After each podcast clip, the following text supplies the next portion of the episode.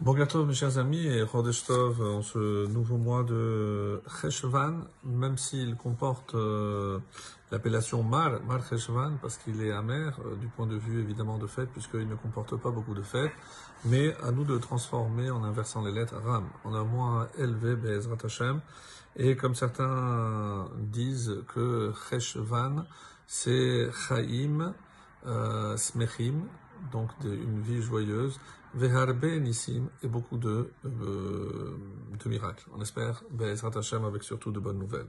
Alors, on termine aujourd'hui le chapitre 30, et il nous restera que le chapitre 31 qui comporte, dans sa grande partie, comme vous le savez, chez l'éloge que le roi Salomon a fait pour la femme, et on verra en temps voulu si c'est, ça correspond à l'éloge que Abraham avait fait aussi pour euh, Sarah.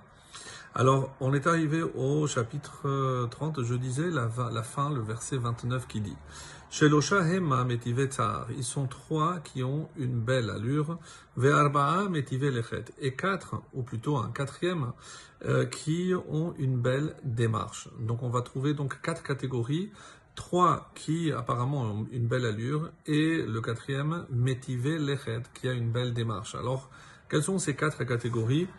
Laïch Gibor. Le premier, Laïch, Laïch comme le rapporte euh, l'Agmara dans Sanhedrin euh, 95a, on dit que euh, y a six noms pour le lion, Kéfir, Lavi, Laïch, et donc Laïch étant un des noms que l'on donne au lion. Donc on va traduire Laïch Gibor Babehema, le lion, le héros, le puissant parmi les bêtes, Velo Yashuv mi Penekol, qui ne recule devant rien. C'est-à-dire que parmi les animaux, il n'y a qu'un, aucune bête qui lui fait peur, donc il avance, et c'est ça, c'est la belle allure, donc la prestance, parce que il ne recule devant rien. Verset 31, Zarzir Motnaim. Maintenant, une autre catégorie, donc on est passé dans les volatiles, et d'après les, différents commentaires, Zarzir, c'est le nom d'un oiseau, et la version, on va dire, euh, scientifique, c'est le Sturnus vulgaris, que l'on traduit par les tourneaux sansonnés. Les tourneaux, donc une espèce de passereau, donc un petit, comme un, merle noir, qui, qui chante.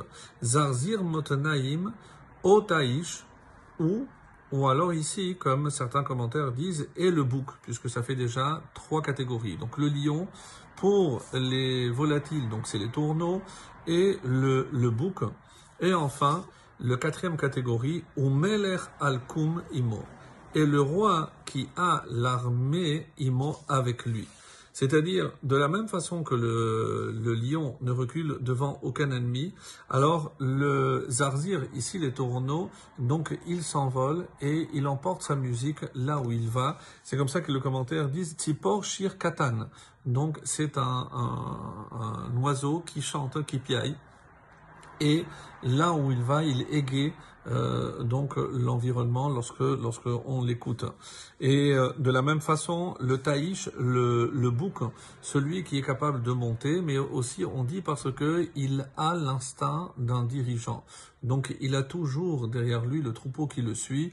Donc c'est euh, ce bouc qui est une sorte de chef. De la même façon, Meler Al-Koum, un roi qui est suivi, c'est euh, Al-Koum, certains disent que ça vient de l'arabe ou autre.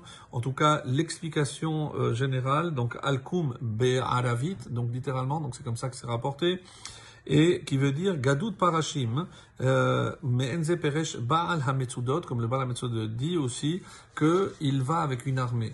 Donc un roi qui sait qu'il a une armée avec lui ne recule ne devant rien et avance, avance toujours. Donc ça c'est quatre catégories et on termine par les deux derniers versets. Donc là c'est plutôt euh, un autre dans un autre registre, c'est Gasut Harouar donc malheureusement, donc on le sait, les personnes qui euh, ne cherchent que la dispute. Alors verset 32, Im naval Si tu as fait le saut behitnase en t'enorgueillissant ou alors en essayant de dominer les autres. Ve im zamota yad l'épée et que tu aies réfléchi, mets la main sur la bouche, yad la paix. Donc attention à ce que tu vas dire. Car en pressant, ici tous les commentaires euh, concordent à dire que euh, ici mit c'est pas un nom mais un verbe.